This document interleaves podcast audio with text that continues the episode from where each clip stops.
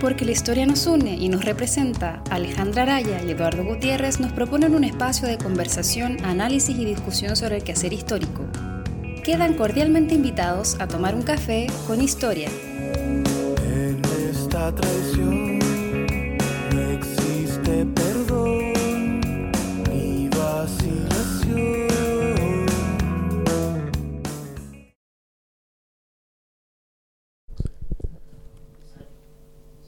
Hola a todos. Eh, bueno, bienvenidos al capítulo 12 de eh, Café con Historia.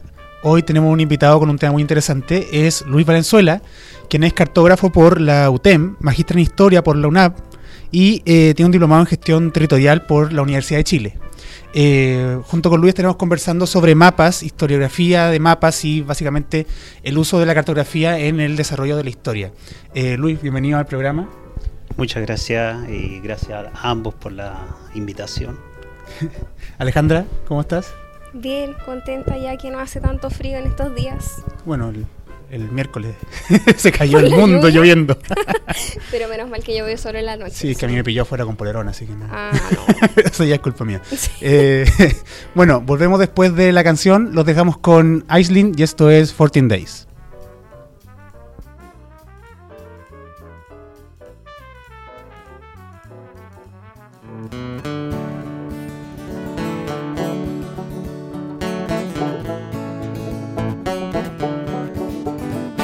Fourteen days now I have been running from a prison far from here to my lover.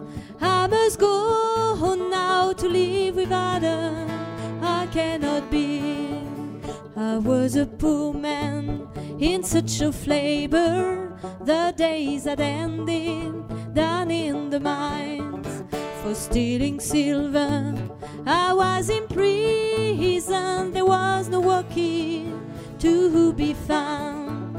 I robbed a rich man of his purse of money to pay the rent, to feed a poor man. I was trembling as I drew the dagger. Oh my God, what have I done? Whoop!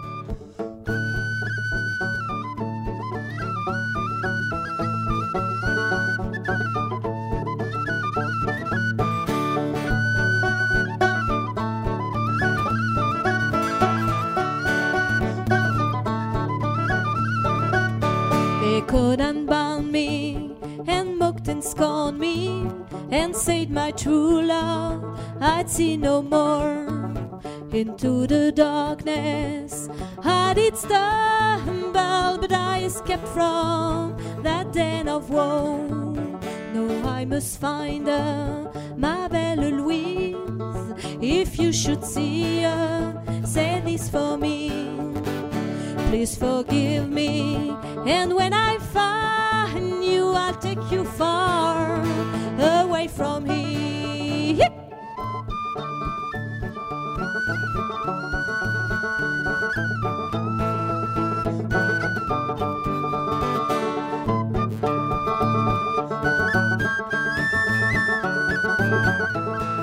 Thank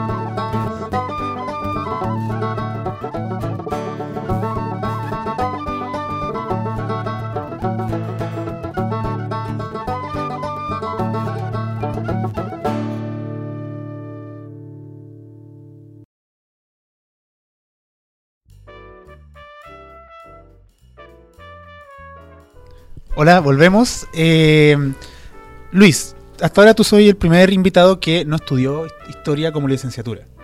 Entonces, eh, yo creo que la pregunta que hacemos siempre contigo va mucho más, eh, es mucho más interesante discutir. ¿Por qué pasaste de la cartografía y por qué primero estudiaste cartografía y luego pasaste a historia?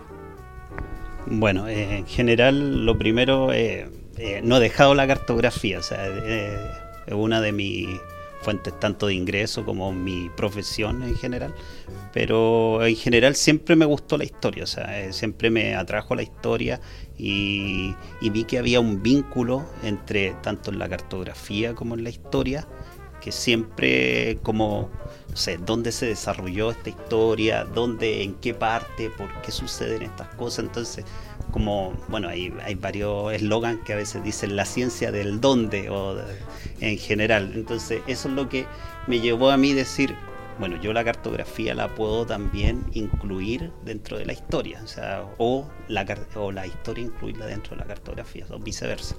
En general eso, pero también es como un tema muy personal porque desde chico, o sea, a mí me han gustado los mapas, o sea, es un Claro. tema que me han apasionado, yo, soy- yo puedo decir que soy un amante de los mapas en general y sobre todo los mapas antiguos, o sea, sobre todo del siglo XVI, cuando empezó ya a incluirse todo lo que era el nuevo mundo y el tema de las exploraciones que tuvieron que ver tanto los eh, Europa en sí, pero en general los españoles o los portugueses en general, que fueron los que más desarrollaron esta, esta técnica, se podría decir. Yo te quería preguntar algo, eh, porque me imagino que también esto de estudiar cartografía a lo mejor eh, es como para trabajar, a lo mejor quizás como más en la actualidad o temas más vinculados a lo actual. ¿Cómo fue tu encuentro con este elemento tan fundamental de la historia que es el tiempo? Es decir, tenéis que volver para atrás a estudiar los mapas de antes, a lo mejor tuviste cuando estudiaste cartografía algún ramo sobre historia de la cartografía, historia de los mapas o algo así. ¿Cómo fue ese encuentro que tuviste con esta... eh, con este componente de la historia que es el tiempo, que a lo mejor no Claro. lo habías estudiado antes, ¿cómo vinculaste eso también? Bueno, en general, eh, al principio, eh, bueno, la carrera misma de cartografía, eh, en ese tiempo que yo estudié ya, son más de 20 años, eh, en general tenía un ramo que era como eh, cartografía general y dentro Ya. de eso pasaban un poco de historia de la cartografía y también un poco de percepción que de ahí empiezan a hablar un poco de, de los mapas cognitivos, de cómo también uno puede trabajar con estos mapas pero era, era solo una pincelada, se podría decir, Ya. dentro de esto. Pero a mí siempre me llamó la atención eh, el saber por qué se hicieron estos tipos de mapas, por qué había tanta diferencia entre uno y otro, por qué a veces habían unos mapas que en general mostraban muchísimo y otros te- después en unos 10 o 20 años más ya no mostraban lo mismo, entonces Claro, habían me- había, habían como muchas preguntas en mí que querían responderse eh, y quería saber sobre todo de investigación, investigación que fuera posible llevarla a cabo y de una manera también más profesional que por eso también empecé a hacer este magíster en historia y el cual yo creo que me dio todas las bases para poder desarrollarlo. ¿Y la tesis que desarrollaste, de qué trató el magíster? Bueno, en general mi tesis es un tema bien amplio, pero eh, se trata de la domesticación del imaginario a través de la representación de los mapas. Me encanta.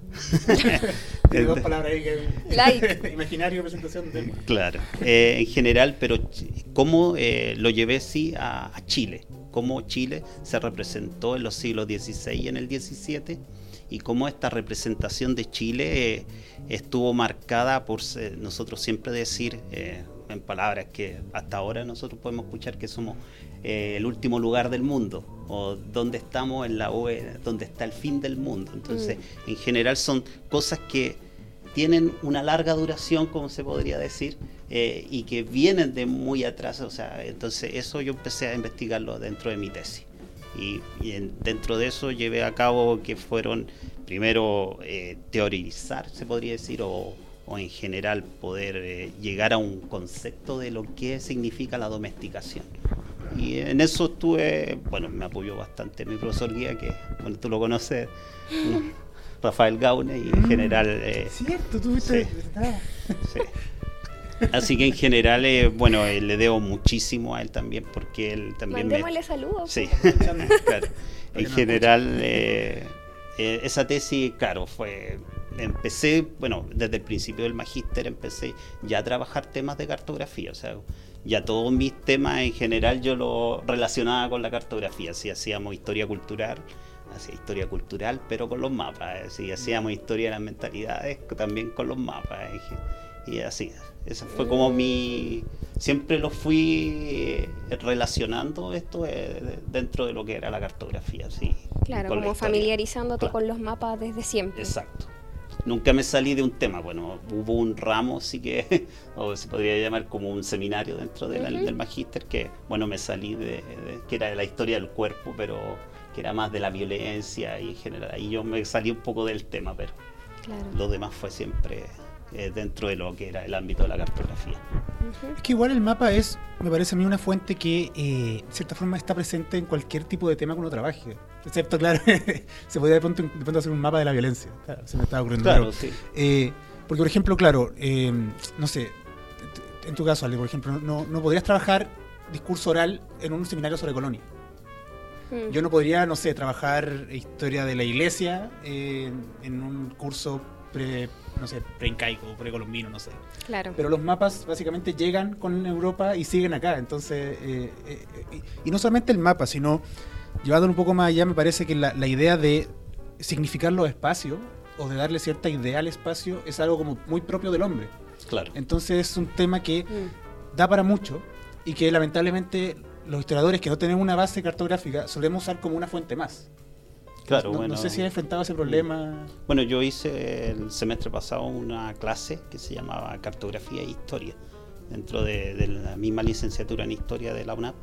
Y en general yo le, bueno, lo que impartía en mis clases era que eh, poder relacionar estas dos áreas, o sea, cómo se podrían relacionar, o sea, porque en general siempre el, el hombre o el humano en general, para no eh, está dentro de, que se inserta en un medio, en un medio eh, tanto geográfico o espacial, que se, se le podría llamar ahora, eh, pero en general tú estás ubicado en una parte y tú tienes también mapas mentales que, que desarrollan todo tu, como tu andar o tu vida co- cotidiana, o sea, en general eso es lo que hace los mapas. Entonces, tanto eh, no es solamente los mapas como se podría decir los de europeos, sino que también acá en América, en, en general los mismos europeos se, se tomaron o se aprovecharon, se podría también decir, eh, de todo lo que eh, tenían también los naturales, o sea, eh, en general la los códices, la misma cartografía, el,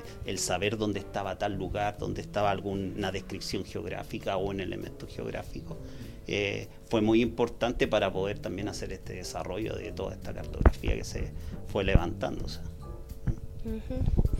Oye, y em, Luis, sabemos que, por ejemplo, los mapas de los primeros mapas de cuando comienza la navegación, así como de manera más masiva, quizás cuando ya se empieza a viajar bastante hacia América, tienen muchos símbolos, ¿cierto? Tienen dibujos, tienen una representación que es bien particular y muy distinta a la que podemos observar en un mapa de hoy en día, Actual. ¿Cierto?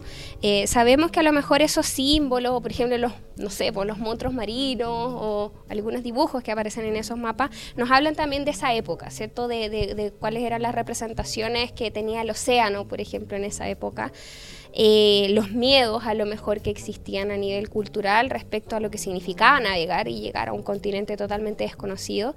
Eh, pero, por ejemplo, en los mapas que son más actuales, porque tú también trabajas con mapas hoy, hoy día, ¿cierto? Claro. A- a- construyendo mapas, haciendo mapas. Eh, hoy en día, ¿qué elementos, qué características tú puedes eh, advertir o formas o cómo se estructura el mapa que sean como más característicos de, de la actualidad? Bueno, en general, hoy en día los mapas se rigen por normas. Eh, bueno, antiguamente también, pero eh, había como un poco más de salirse de, de la norma de, de las mismas casas de, o, o se podría decir familias que construían estos mapas. Eh, pero en general hoy día hay normas claras para trabajar tanto los mapas, trabajar tanto su simbología. Eh, en general bueno, el, el mundo, si tú lo ves, y las redes sociales están llenos de emoticones, símbolos que, Claro. que se van como también trabajando eh, con la percepción de las personas. O sea, si hay un símbolo de una carita feliz, esta carita feliz te está diciendo que alguien está feliz. Entonces, y va a ser algo eh, colectivo eh, para todos. Entonces, eso va a ser, también podría ser utilizado también como un símbolo, de, no sé, de algún lugar que de felicidad o en general. O sea, y tú lo vas a representar de esa manera. O lo vas a interpretar de esa manera.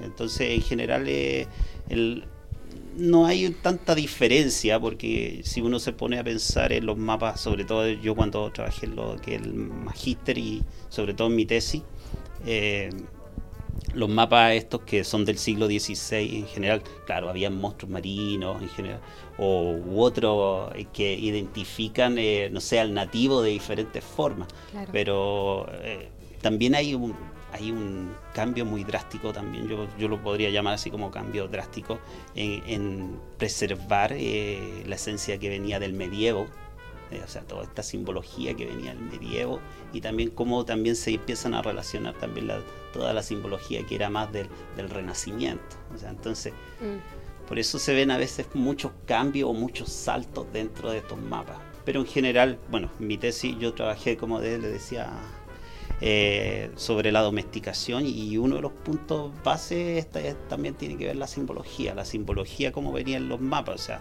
ver por qué el norte había una superioridad en el sur, o sea, mm. eh, entonces eso mismo también te daba una potencialidad de que muestra el mapa. O sea, en general, si tú muestras, ves algunos mapas como de Pedro Apiano, en general, ves que los querubines que están más cerca del norte están hechos por ángeles y los que están al sur eh, son calaveras.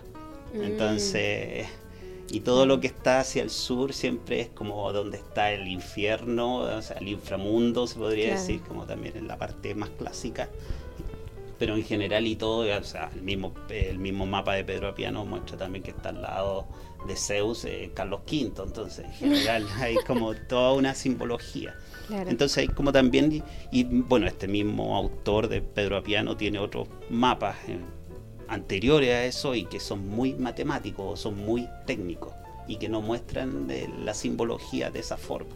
Entonces Mm. también depende para qué se hizo el mapa, Claro. eh, para quién y también eh, qué es lo que va a producir o qué va a interpretar en los Claro. demás también. O sea, Claro, yo recuerdo que eh, vi una exposición tuya que fue las jornadas coloniales del año 2014, si no me equivoco, Parece. presentaste junto con eh, esta profesora Masman. sí. Stephanie. con Stephanie Stephanie. Y con, de hecho estaba Miguel, en la misma Miguel Legaro, está en la misma mesa. Mm, Y partiste de tu exposición con un mapa de América, pero al revés. Ah, claro. Como de pronto para impactarnos, es decir, y, y- y lo primero que dijiste fue como eh, no hay ningún problema porque la Tierra finalmente flota en el espacio, no hay arriba ni abajo, no. Y eso es una, una idea que nosotros pasamos de pronto por alto. O sea, Sí. el factor eh, ideológico que hay en los mapas o en cómo los mapas se construyen. Nosotros muchas veces tomamos los mapas, ya sea de América, ya sea de una ciudad, ya sea de un pueblo, y básicamente decimos, no, es, es- así eran las calles, esto estaba aquí, esto estaba acá. Pero ir como al aspecto representativo del mapa, la, la abstracción de ese mapa, la pasamos por alto. claro. Y no, y no olvidamos justamente que los mapas construyen una idea, finalmente un discurso. Sí. Es un discurso que está tan presente como, por ejemplo, como decías tú, que Chile es el último rincón del mundo. La idea de que los españoles constantemente repetían que estamos lejos del rey, no tenemos soldados, necesitamos plata. y todo eso se ve en los mapas igualmente. O sea, se ve finalmente, o sea, no, no digo que hay un mapa que muestra a los españoles chilenos sufriendo de hambre, pero se ve finalmente como una idea de mostrar lo que está al final, lo que está lejos, y que Mm. mientras más lejos es más peligroso. Claro. Entonces, es una fuente que a mí me parece hay que poco retomar y usarla. O sea, no, no, no, creo que haya que olvidarla. Y a partir de eso quiero como llevar la conversación un poco a cómo trabajas tú la representación en los mapas. O sea, cómo has trabajado el concepto, cómo has ido, a verdad, a, cómo ha sido tu manera más práctica de ver los mapas. Bueno, en general, eh, si lo ponemos, yo veo dos tipos de mapas y también así también se lo explicaba a los alumnos, que en general el mapa se puede trabajar de forma didáctica, en el cual tú pones eh, información en él que puede ser histórica, a lo mejor puedes decir, eh, eh, cómo fue la expansión de los bárbaros en Europa en general y va a hacer tú a lo mejor líneas que te representen la expansión al imperio romano en general dentro de esto y eso es una forma didáctica de representar y que te, te sirve el mapa. Hay otra que ya es tomar el mapa como una fuente, una fuente histórica y en el cual tú ya vas a tener que trabajar eh, tanto la materialidad del, del documento, eh, dentro de esto, porque hay veces que se han hecho con, con pieles, otros que con papel. En general hay diferentes tipos de... Hay mapas que se han encontrado que son de, de huevos en general. ¿En serio? Sí, hay un huevo que representa todo el mundo y, eh, y que está hecho y está el mapa representado. Claro. O sea, en general, si uno tiene que pensar solamente que cuando uno niño o en general el humano en sí trabaja, traza para explicar, oye, ¿dónde está esto? O, o decir ya, mira, yo vivo cerca de tal persona, estás haciendo estas relaciones y que en tu mapa mental también se empiezan a, a hacer como un mapa que no es el mismo que el mío, o sea, pero que te va a hacer más fácil llegar a un lugar. Como la idea, todo queda a dos cuadras. Claro, Como todo. exacto. Para Pero- allá, más o menos. Pero en general, eh, como te decía, esta fuente, eh, si tú lo trabajas como una fuente histórica, el mapa, tú tienes que ver tanto quién lo produjo y, y también saber que a lo mejor, eh, yo no sé mucho de historia del arte, pero lo más probable que la historia del arte también tiene que ver mucho cuánto pone el autor en este, Sí. en este mapa. Entonces, me- esto pasa en los mapas, o sea, cuánto puso el autor en él, o sea, cuánto también hay de secretismo en él. O sea, cuánto puede haber que a lo mejor un símbolo representa algo que no quiere decir eh, Mm. por la época o también porque había también un tema del tráfico de información. o sea, y- ¿Tú has visto, has visto eso? Claro, sí, o sea, o sea, ven algunos mapas que, no sé, hay muchos mapas que se hicieron para mentir, o sea, de ser- en- en- entre comillas se podría men- mentir, pero que, que te dicen, o sea, y que eran para que se los robaran, o sea, para que pudieran las otras coronas, en este caso, pudieran ser adquiridos y se los robaran y entonces iban a tener errores en la cartografía. Era como un contraespionaje de mapas. Exacto. Y también hay otros que también ocultan información. O sea, hay un, hay un mapa que, bueno, yo lo, siempre lo nombro, que es de Diego Gutiérrez, de 1560 aproximado. Y en general es un mapa que se hizo de una forma muy política, porque fue por un tratado que hubo con Francia, de España con Francia, para poder darle acceso a los territorios eh, ingleses, se puede que diga, a los territorios más del norte de América, a los franceses. Estamos hablando de 1560 aproximadamente. Entonces, pero todo lo que tiene que ver con el sur de América y que era muy representativo mostrar las cordilleras, mostrar las montañas, que es algo muy geológico que se sabe eh, enseguida, o sea, que hay riquezas minerales y todo eso, en ese mapa no, no aparece se ve muy pelado, se podría decir muy sin esta eh, geomorfología del terreno y en el norte eh, se tapa con el símbolo de los escudos. o sea, entonces en general también todo esto hay que empezar como uno tiene que volver como a imaginarse o dentro de la época y poder decir, "Oye, ¿cómo- ¿qué pensó el mismo cartógrafo? O sea, se podría decir, o el cosmógrafo en ese tiempo que se llamaba. ¿Cuál es la intención Claro. del autor? Sí. Exacto. Bueno, es que sobre todo también porque en esa época los mapas se elaboraban dentro de las cortes. Claro. Entonces ahí también había toda una manipulación y una intencionalidad detrás de qué era lo que se quería mostrar, qué era lo que no se quería mostrar, ¿cierto? Una selección igual. Exacto. Pero hemos estado hablando como de los mapas muy así en, en general, como a nivel del globo, ¿no? Eh, ¿Tú también trabajaste con mapas más, eh, en el caso de Chile, por ejemplo, o más, no sé, a nivel como del territorio nacional o no? ¿Has encontrado algunas fuentes o, o mapas que representen quizás estas problemáticas? Bueno, en general ahora eh, estoy trabajando un tema que es con un mapa del siglo XVIII. O sea, y- Claro, una época eh, más posterior. Claro, más posterior y en general estoy viendo un tema que se llama como el olvido del mapa.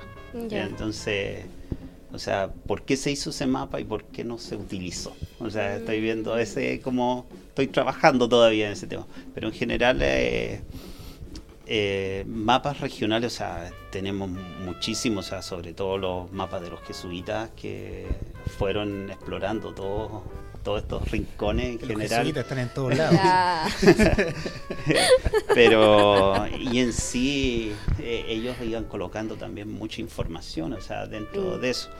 Eh, ahí está Tanachu Kitcher, que él en general trabajó mucho lo que era eh, todo lo que era la geología de esa época y también se tomaba de mucho de la información que venía de la América y en general también hay, también está todo el, proceso no es por, por relacionar pero el proceso de las relaciones geográficas que también a través de estos cuestionarios solicitaban información y eran eh, esa solicitud era para crear un padrón real que era como el mapa mundial de, de todo el mundo pero que lo iban a hacer a través de eh, cartografía local. Entonces en general eh, eso es un sueño que, no sé, hasta, hasta el momento Google también ha querido hacer. O sea, si ustedes ven, hay muchas partes que las cuales han podido cartografiar y otras que no, otras que tienen Street View y otras que no, así. Y en general también desde la parte local. O sea, mapa yo creo que ahora en general eh, también pasan los mismos problemas. o sea, mm, No, y, con, y con Google Earth, por ejemplo, es súper curioso porque, claro, uno piensa que los mapas actualmente son quizás mucho más precisos, son mucho más, no sé, objetivos, de pronto son mucho más científicos. Pero, por ejemplo, en Google Earth creo que era Corea del Norte, no se puede ver. O, o hay bases militares que no se pueden ver. Entonces, finalmente, también hay aspectos políticos y aspectos Sí. sociales que los mapas hasta el día de hoy siguen mostrando. sí. También es que el mapa está congelado en el tiempo. Si uno se mete a Google Street, el- la misma persona se va a estar cayendo eternamente en la misma esquina. Entonces, Mm. son eh, momentos que el mapa dejó congelado y que no representan ni la, necesariamente la geografía actual claro. ni la pasada. Es un momento preciso que el mapa sigue siendo un discurso finalmente. Como tú dices, este discurso de eh, como un mapa global que se quiere Exacto. crear. Entonces, eso es eh, como. Se nos olvida que los mapas tienen un discurso. Y con respecto a eso, por ejemplo, eh, no sé si te pasa, pero con los mapas me parece que tanto, incluso a veces más que con la fuente escrita, hay que traducirlos demasiado. No me refiero a traducirlo que, claro, los mapas que están apareciendo atrás quizás están en latín o están en, en alemán, no sé. Pero hay ideas que uno no, no comprende a simple vista. Porque claro, los mapas más grandes, más artísticos, los mapas famosos tienen de pronto más claro, por ejemplo, esto es América, esto es Europa. Pero en el Archivo Nacional eh, yo me encontraba a veces eh, hablan- hablando de una hacienda y de pronto trazan una línea. Y ese sale que un río, un par de árboles, y eso representa como un territorio que si yo lo miro a simple vista no lo entiendo. Claro. Tengo que leer la descripción completa del lado para entender que, ah, ok, es, una, es un cierre que están haciendo. Pero que seguramente para el tipo que estaba haciendo la, el mapa en ese momento, que básicamente son tres líneas que tiró, era comprensible o hacía una idea completa.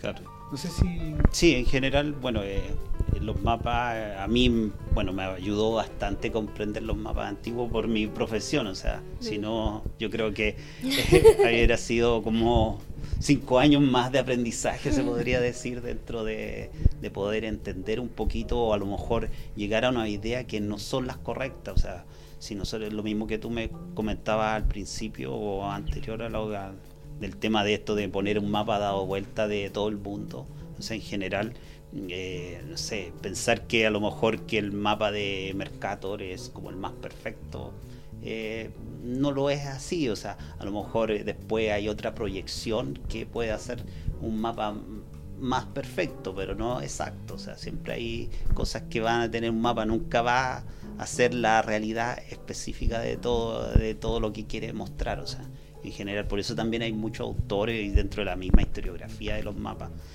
te hablan de que si los mapas mienten realmente o si o si la, eh, esto que te están entregando eh, te están dando como eh, códigos que no son los verdaderos pero en general yo creo que va más allá o sea yo creo que para qué se utilizan para qué fueron desarrollados y también para qué también cuál es el, propósito el propósito del mapa cuál también va a ser la interpretación que se le que se le dio en el momento ¿no? y cuál es el- también el, el proceso que tuvo después.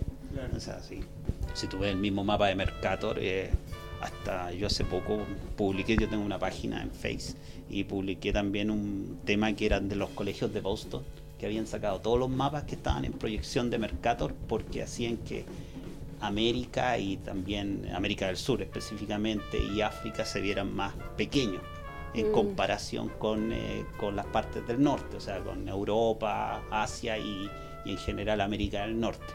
y que no está así eh, si uno ve las proporciones. o sea, ¿no? Entonces ellos sacaron para que los estudiantes de nivel básica pudieran ver y tuvieran un mapa que fuera más acorde y no vieran como, no sé, a los otros de forma ya más disminuida. Disminuida, Disminuida, claro. exacto. Oye, está súper interesante. Nos vamos a ir a una canción eh, ahora y volvemos para seguir conversando sobre mapas. Los dejamos con Títere, esto es de Erizo, y volvemos.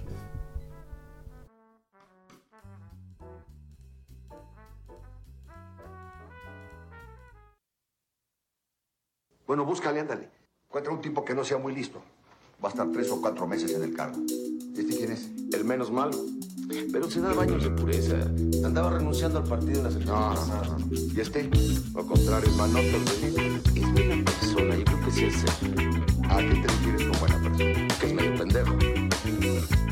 Este es el bueno.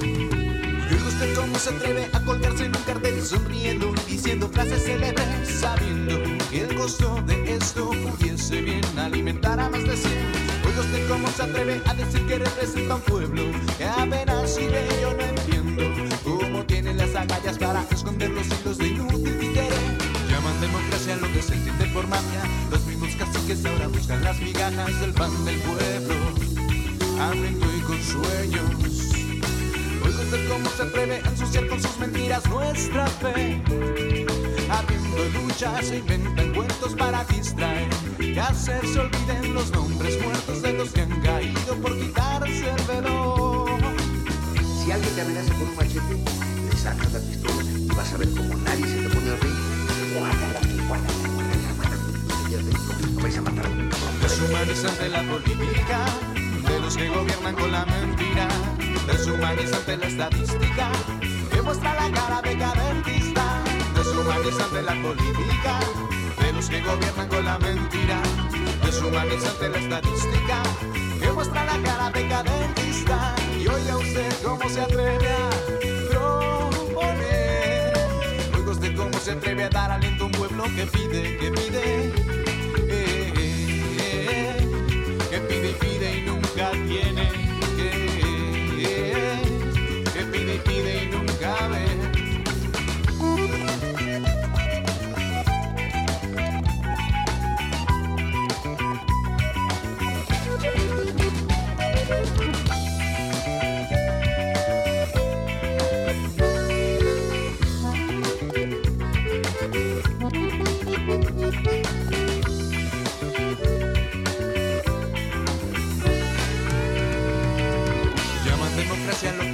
Por mafia. Los mismos caciques ahora buscan las migajas del pan del pueblo. Hambriento y con sueños, cansado de ser siempre el suelo que pisan los títeres como usted. Cansado de ver cómo se engordan la panza los políticos como usted. Como usted, oh, sonriendo en un cartel. Qué vergüenza, que da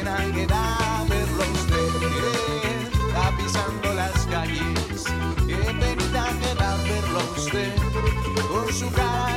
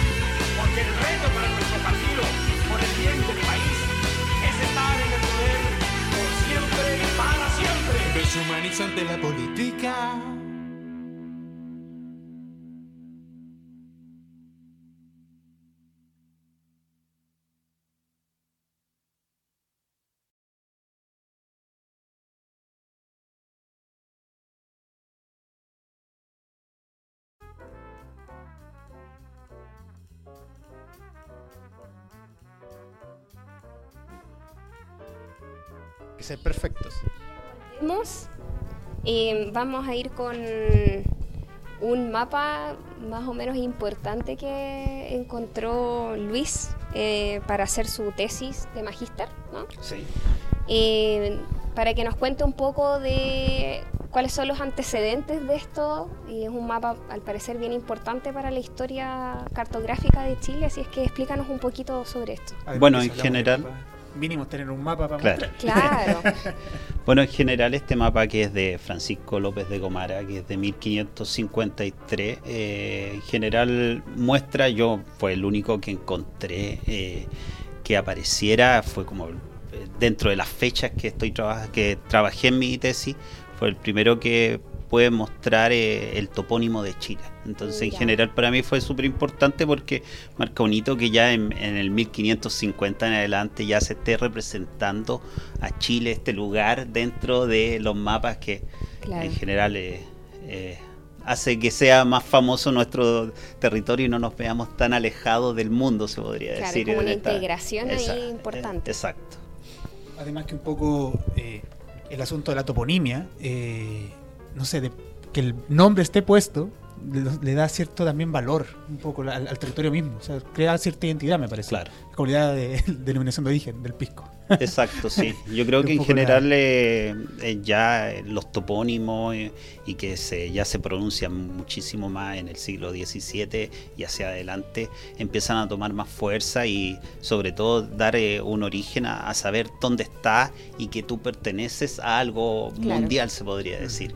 En general, bueno, ahora también dentro de la cartografía, tanto eh, se podría decir mundial o, o dentro de lo que se da en, en esto de la cartografía también local o de o urbana se podría decir también existe también esto de, de cómo uno también interpreta estos territorios. O sea, en general eh, si ustedes pueden ver eh, aquí mismo en, en Santiago uno ve que hay divisiones divisiones Claro. que son sumamente explícitas se podrían decir y dentro de lo que uno puede identificar como es, no sé, el, la Plaza Italia. O sea, la Plaza Italia marca un lado y otro lado de la ciudad. Entonces, Exacto. en general, el territorio te va marcando muchos sectores. O sea, y en general los mismos mapas se fueron, las mismas ciudades, sobre todo se ha visto tanto en los mapas eh, o mapas urbanos que se podrían llamar o catastrales eh, de Norteamérica que han sido trazados de una forma para ordenar el territorio. o sea, ese es el punto. O sea, dejar aparte a los marginados, general tener Claro. las cosas alrededor, lo más cercano. No, además, eh, si nos pueden estirar el mapa de nuevo para verlo en la pantalla. eh, ¿El de Chile? Claro, es muy interesante está, que, por ejemplo, a diferencia de los mapas como uno los ve ahora, eh, la parte granulada es como el mar. Claro. Entonces, Sí. uno está acostumbrado que ahora, ¿verdad? El mar es una cosa azul pintada en el mapa y que el resto del mapa es de tierra o distintos niveles. eh, y aquí no. E- e- ¿Eso tiene alguna razón? ¿Es quizás porque no sabes lo que hay en el medio? No, en general, eh, bueno, eh, eh, tiene que ver un poco también eh, con qué con qué se trazó, o sea, en general si fue, eh, con qué materialidad fue hecho, o sea, hay que pensar que muchos de estos eh, mapas antiguos tienen que fueron hechos a través de planchas de cobre o planchas que Ah, iban eh, trazándose, entonces, en general, para darle un, una forma más realista a los mapas, en general se mostraban de esa manera. O sea, en yo también trabajé en mi tema sobre el mapa como un teatro, o sea, el teatro de la vida, el teatro, o sea, de cuál es la posición que, ta- que cada elemento tiene o cuál es eh, su, se Su podría- lugar. su lugar, claro, dentro de esto y como un teatro, o sea, y, y también se llama del teatro eh, eh, que hace también Ortelius, o sea, de, de sus mapas, él los llama así. Bueno, yendo un poco a lo que estabas mencionando, ¿verdad? La idea esta de, del mapa también de la ciudad. Mm. Quizás, eh, claro, yo, yo, digamos, desde mi experiencia, claro, el mapa muestra un poco también lo que el artista quiere o lo que el artista le piden, de pronto si es de la corte, lo que la corte necesita, pero cuando se habla ya del mapa de la ciudad, me parece que también te explica un poco de la sociedad misma en la que está inserta el mapa. Yo hablo, por ejemplo, del mapa de eh, Alonso Valle, de la ciudad de Santiago, que está ¿verdad? En, en la histórica relación. Eh, que de pronto se ve, claro, como los, los lugares más importantes de pronto para la ciudad, pero también con un poco de eh, la influencia del mismo valle, porque todas las, casi todos los cuadritos eh, no tienen nombre, excepto la iglesia. Claro. Y pone como, no sé, 12 casas por cuadra, lo que en Santiago no existía. Hace con un, un Santiago gigante, que mientras que el Santiago real eran un par de casas levantadas. Entonces, hay como una mezcla de influencias sociales, de la influencia de Alonso Valle mismo, que quiere demostrar algo que no es. No sé cómo, si, si has trabajado con mapas urbanos de la época o, o cómo ha sido tu experiencia al respecto. Bueno, en general eh, de esa época no mucho, pero bueno, yo trabajo en sí con mapas urbanos eh, de una comuna específica y tengo que ver todo lo que el callejero se podría decir y cómo se actualiza todo este callejero. O sea, desde, desde el tarro de basura que hay en una plaza Ya. hasta una manzana completa o todo lo que o todo lo que tenga esté dentro intrínseco en la comuna o sea eh, pero en general bueno pasando a lo que tú me decías de Alonso Valle en general eh, bueno hay por eso también se- yo te decía que se conjugan y se relacionan cosas o sea porque se conjugan en el sentido de que hay normas y que habían normas también para trazar los mapas, o sea, habían normas para a lo mejor colocar qué lo que era una ciudad y a lo mejor se, se trazaban de esa forma con a lo mejor con 12 casas y, y eso representaba una ciudad, aunque no, lo, no las tuviera en la realidad. ¿no? Pero eso es lo que representaba una ciudad, o sea, es como lo mismo que tú ahora veas un mapa y que tenga un color más oscuro, tú le vas a dar un peso eh, mayor al que tenga un color más claro. O sea, en general eh, uno como que va eh, relacionando eh, los datos que se van mostrando en el mapa. Pero también porque, no sé, la Plaza de Armas, por ejemplo, está en el centro. Y me parece que en cualquier mapa de la colonia de sobre una ciudad, la Plaza de Armas siempre va a estar al centro. Entonces también eso te da de pronto una muestra de finalmente cuál es el centro social de la ciudad. Claro. O sea, la ciudad española, si bien eh, la- muchas veces la plaza se funda como donde es necesaria, la ciudad surge a partir de la plaza. Es como la idea que, que transmite el mapa. también. Entonces es como un- justamente un teatro, un teatro de pronto pero urbano sobre cómo entender la ciudad misma. Lo que decías tú, de que el, el- el marginal está afuera, o sea, en los mapas de Santiago está claro dónde está la, chi- La la chimba, chimba, claro. ¿verdad? Mm. Que de pronto... O el camino de, cintura de, de Vicuña Maquena. Claro, y de pronto cuando lo marginal de pronto pierde el nombre. Las, las calles Sí. para allá no importan. Como que se, se concentran en donde está la, la elite, donde está como la- el casco histórico, de pronto. Eh, es, es- es como de cierta forma un discurso social dentro del Mm. mismo mapa y que está muy presente en la colonia. Es que en general, por eso yo te decía, o sea, aparecer en un mapa es como muy importante. O sea, yo creo que eso le da ya un peso al existe, o sea, existe para el resto, Claro. existe para quien se está mostrando. O sea, en general nosotros mismos los chilenos siempre tratamos de, de ver dónde que salimos de, de lo último que estamos eh, y en todas las áreas de, se podría decir, tanto en deporte como en cultura, en general, en todo. o sea, es- siempre tenemos, acá estamos, eh, eh, no estamos al final del mundo, o sea, como ese es el punto, o sea. O cuando el guatón de Lost era chileno. Y Claro, o sea, es como saltamos. cosas así. Pero en Siempre general de eso mismo también se ve en los mapas, se ve ese tema de que eh, tú apareces en un mapa y ya te estás dentro de, de una sociedad, estás dentro del colectivo, perteneces a algo, puedes estar eh, dentro de esta como disciplinamiento que se te va a dar para un orden, un orden así de la sociedad en general. ¿no? O sea, si aparece a lo mejor en estos mapas que se iba a trabajar a lo mejor en algún momento eh, un sector del territorio, lo más probable es que ese sector del territorio va a empezar a aparecer en el mapa y va a empezar a, a- a hacer una planificación del territorio donde van a estar las calles, eh, en general, la- no sé, lo- lo- el equipamiento básico que pueda tener en general. O sea, es, es así como se va trabajando este tema de los mapas, se podría decir, más catastrales. Mm. Oye, Luis, te queremos preguntar también por eh, los proyectos que, que puedas tener tú hoy día. ¿no? Eh, cuéntanos un poco sobre eh, lo que estás organizando, que se va a concretar en un mes más o quizás un poquito más. Sí, casi un mes ya. Cuéntanos un poco de eso. Bueno, es, es el seminario del Atlas Histórico de América. Bueno, un proyecto que me gané que eh, a través de fondos del Instituto Panamericano de Geografía e Historia, que es de la OEA.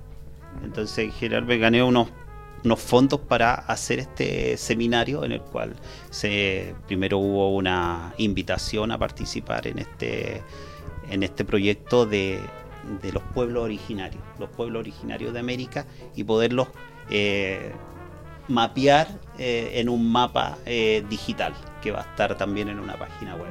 Entonces, lo que nosotros pensamos eh, desde un principio como proyecto es que sean nuevas investigaciones, o sea, porque en general como eh, ustedes también deben entender que la historia no se termina, o sea, no, no es que lo que ya se dijo, eh, sino que uno puede seguir buscando, o sea, en general también hay arqueólogos que han encontrado nuevas civilizaciones, han encontrado eh, nuevas en general, nuevas como regiones dentro y que no, no están dentro de, la cultura general. Entonces, de esta manera queremos como integrarlo también en la- eh, áreas de la antropología también, o también áreas de la historia. O sea, en general, esas tres áreas estamos eh, abarcando en este seminario.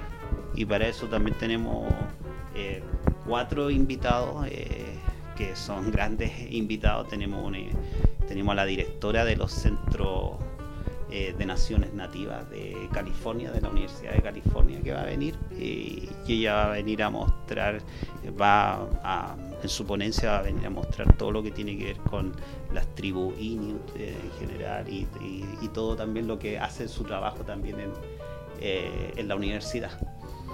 También tenemos a Jorge Pinto, que eh, Premio Nacional de Historia, también él va, también, va a dar una charla. Tenemos a Rubén Steger, que él trabaja también, ha visto todo esto del mapocho incaico, como también que tampoco esto no está en los libros que uno se podría encontrar a lo mejor en un libro de historia general, o sea, no, no existe. Entonces, es- por eso queremos como colocar estas nuevas miradas como en las huellas del americano y, y- y vamos a empezar primero con los pueblos originarios y después así sucesivamente, pero siempre con el sujeto de estudio. o sea, ese es el punto de este seminario.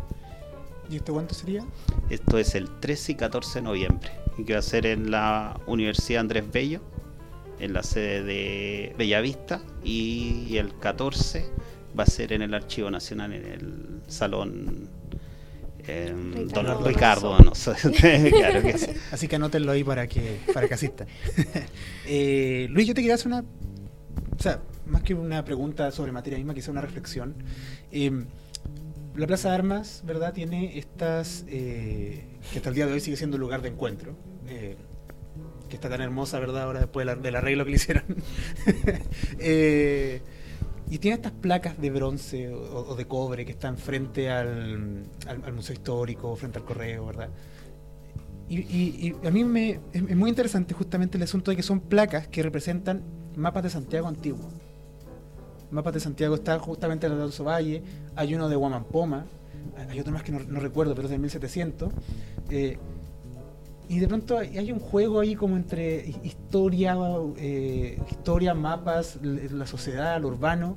eh, tú, como cartógrafo y como historiador, a la, vez, ¿cómo ves, digamos, el día a día de- de- de- de- de de- del, del mapa o de la, de la cartografía? Casi, ¿cómo, ¿cómo tú entiendes el mundo a partir de, tu forma de ver? Porque claro, nosotros como historiadores desde el, el pregrado tenemos una visión que los mapas son finalmente anexos. Pero me parece que tú a la hora de enfrentarte a una fuente, me pregunto, ¿puedes abstraerte del cartógrafo o es una visión constante?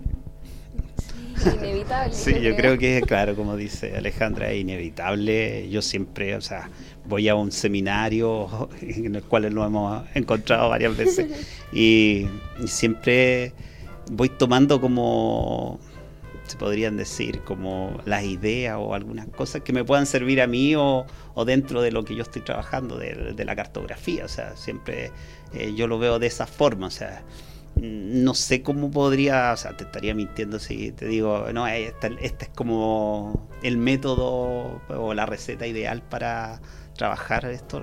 Yo creo que hasta el momento yo no la he encontrado, o sea, y yo lo veo así, o sea, en general yo me valgo, me valgo de mi profesión, o sea, me valgo de mi profesión para entender un poco más los mapas, Eh, sé que hay muchos historiadores que trabajan los mapas y, los trabajan fantásticos. O sea, eh, he escuchado varios, ha venido gente, hace poco vino un, que tiene que ver el director de la eh, de esta biblioteca que queda en Boston eh, y, y que hizo un libro que se llamaba no recuerdo ahora, pero que habla sobre, sobre todo lo que se midió en la longitud de, en el Ecuador de, de la longitud del meridiano, para ver si la Tierra era achatada o no. Ah, Entonces, en general, eh, y él es un historiador y trabaja muy bien todo ese aspecto. O sea, Mm. eh, trabaja tanto la, la parte, se podría decir, técnica.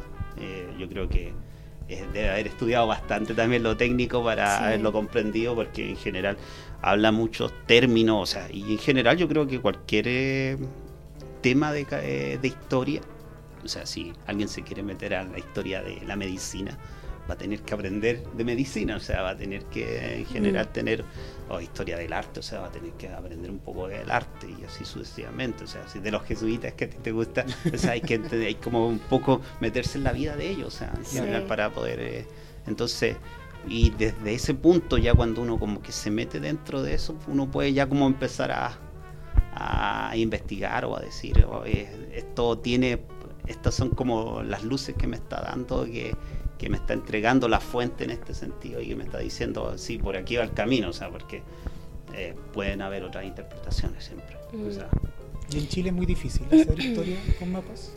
en general, yo creo Por el asunto de que... la fuente. Más allá de los mapas como este, este que está eh, atrás, ¿verdad? Que son claro que son eh, famosos. más europeos, o sea, en general. Eh, sí, yo creo que hay poca, bueno, eh, no hay como, no sé, yo siempre pongo el, el ejemplo norteamericano que yo, tienen ferias de mapas, eh, eh, tienen bibliotecas de mapas en general, acá también tenemos mapotecas, pero en general eh, no tienen esa, porque la gran mayoría de los mapas que existen son réplicas, entonces no son los originales tampoco, bueno, si no hay que ir al IGM, que es el geográfico militar, que él tiene sus mapas, pero ya son de una época específica en adelante. Entonces, Mm. eh, en general, claro, ahí yo creo que estamos con un, Un eh, déficit. un déficit que, Claro. claro, se podrían hacer muchas otras cosas con ellos. O sea, a mí me encantaría hacer una feria de mapas y, y mapas que existieran, eh, o, sea, o mapas que se hayan hecho, o también mapas de utopías que podrían ser, porque mapas estos mentales, o sea, porque tu mapa de, de tu vida cotidiana como es muy diferente a la mía, como te decía anteriormente, o la de Alejandra. O sea, entonces, en general, ese mapa, cómo unirlo y hacen una también esa Mm. que se llama también cartografía participativa. o sea, y esa unión de esas cartografías se puede también generar en un mapa más general y, y también te, te crean mejores vínculos. O sea, Mira, eso imagínate, eso Mm. serviría súper bien como para reconstruir una vida cotidiana, a lo mejor. Quizás que es como algo de lo que eh, en lo que trabajan los historiadores también. claro. Quizás una crítica en ese trabajo entre cartógrafo e historiador podría ser a lo mejor hacia los historiadores porque, eh, por ejemplo, los cartógrafos trabajan con muchos eh, programas eh, computacionales para construir mapas. Eh, y sabemos que muchas veces los historiadores son un poco reacios a, eh, como decías tú, em, estudiar también eh, las otras áreas eh, de las que van a escribir. Por ejemplo, tú decías que había que involucrarse también con los otros oficios o con las otras disciplinas. Entonces muchas veces los historiadores no, no están dispuestos a aprender a ocupar otras herramientas, que en su mayoría son más tecnológicas, sobre todo en este caso la cartografía, para poder hacer una historia y cartografía a la vez. Entonces, por ejemplo, hay un programa que se llama ArcGIS, Claro. que es para construir mapas, ¿cierto? Y de repente hay como una, un rechazo sobre eso. Por ejemplo, no sé, pues si se quiere hacer una historia del cine, muchas veces se escribe sobre los contextos en los que se elaboraron las películas, pero no se aprende necesariamente de las técnicas, por ejemplo, cinematográficas o cosas como más eh, específicas del cine. Yo creo que en este caso quizás pasa también un poco eso Claro, con la es que en cartografía, ¿no? general eh, siempre van a ver, ah, volviendo al- a, de lo de los símbolos, a la semiótica de esto que se podría llamar, a los códigos que existen dentro de cada área. O sea, hay códigos que uno a veces no entiende. O sea, códigos que pueden existir eh, que uno desde fuera no lo, no lo al principio no el rechazo, o sea, bueno, en la antropología bastante se habla de eso, o sea, cuando Mm. llegan a otras civilizaciones, cómo se integran a esas civilizaciones. bueno. ellos como que estudian bastante eso, como entrar, pero eh, en general, eh, claro, en los mismos oficios hay estos códigos y, y esta información que, que a veces, claro, cuesta mucho si tú no eres del área, o sea, si Claro. involucrarte, o sea, y que y es tiempo, es tiempo que a veces, no sé, sobre todo yo, yo lo veo por si es que por entregar un trabajo o si es por a lo mejor eh, por hacer una tesis y salir luego del paso a veces también, que a veces pasa, si en general eh, el tiempo te va pillando, entonces a veces, no sé, o a veces el mismo, el mismo contexto del tema te vas como comiendo o sea, y que te, te, te mete a otros temas, o sea, porque, Claro. o sea, en general, pero no le echo la culpa así como a los historiadores en general o, o a las mismas áreas de trabajo, sino que en general yo veo que de lo que se ha escrito en cartografía, o sea, viendo mi tema específico de historia, eh, yo encuentro que es maravilloso, o sea,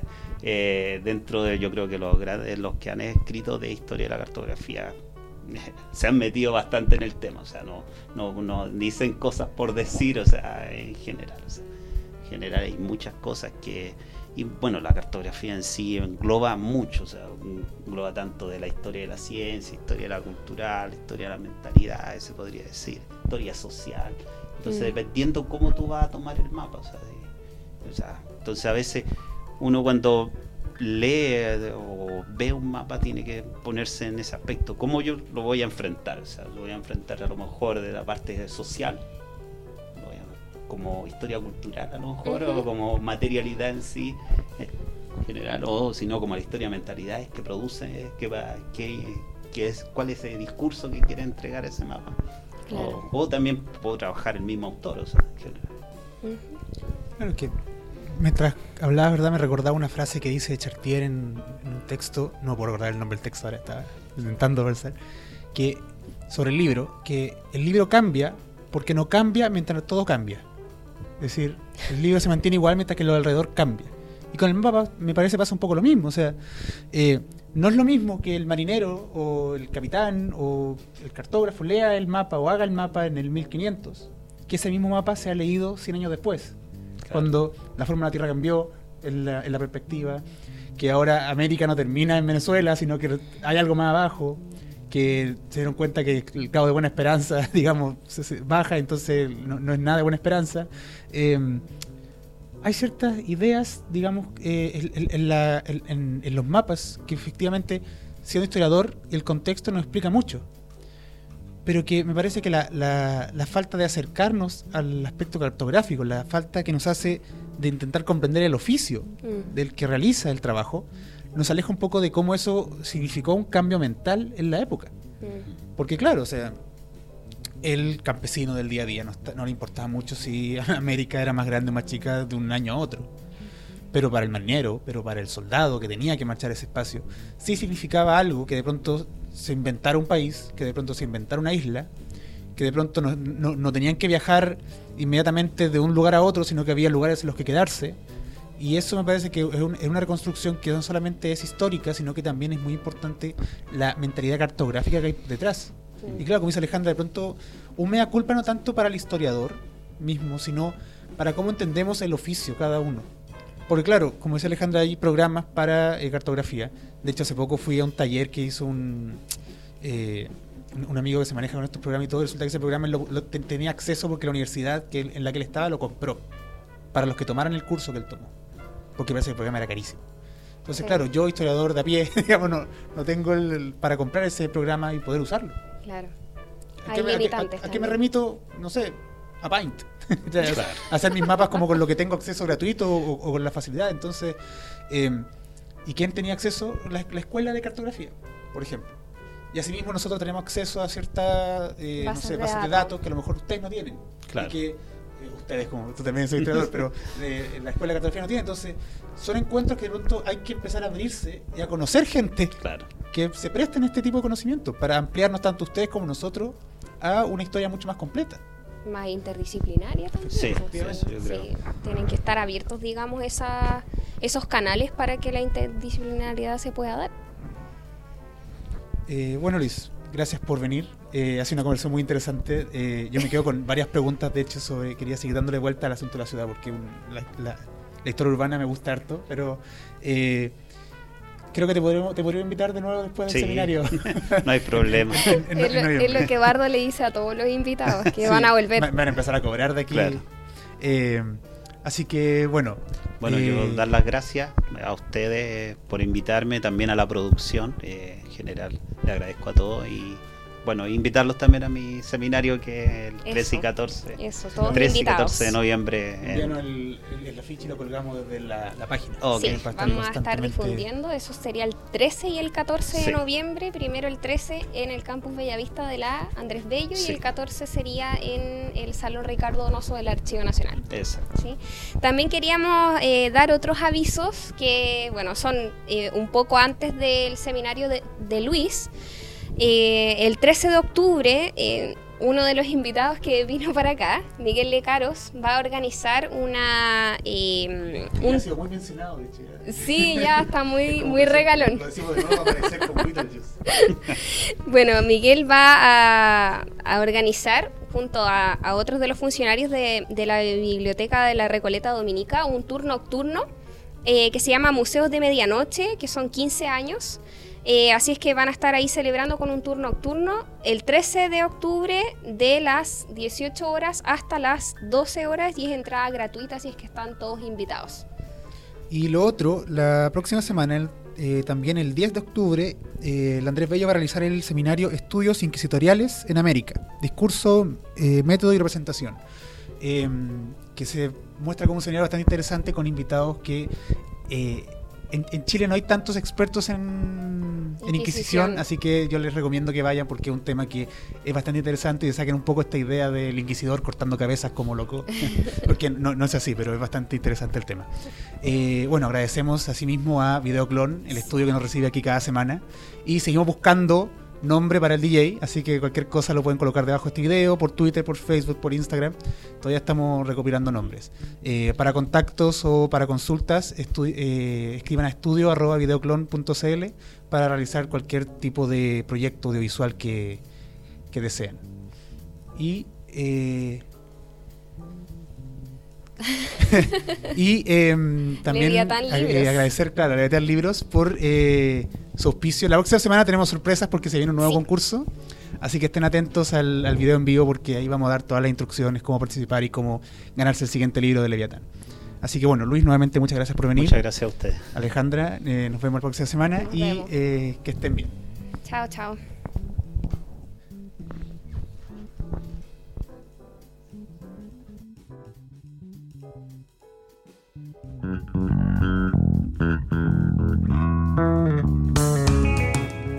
Por hoy el café se ha terminado, pero Alejandra y Eduardo los esperan en una próxima oportunidad con una nueva conversación para tomar otro café con historia. En esta traición no existe perdón ni vacilación.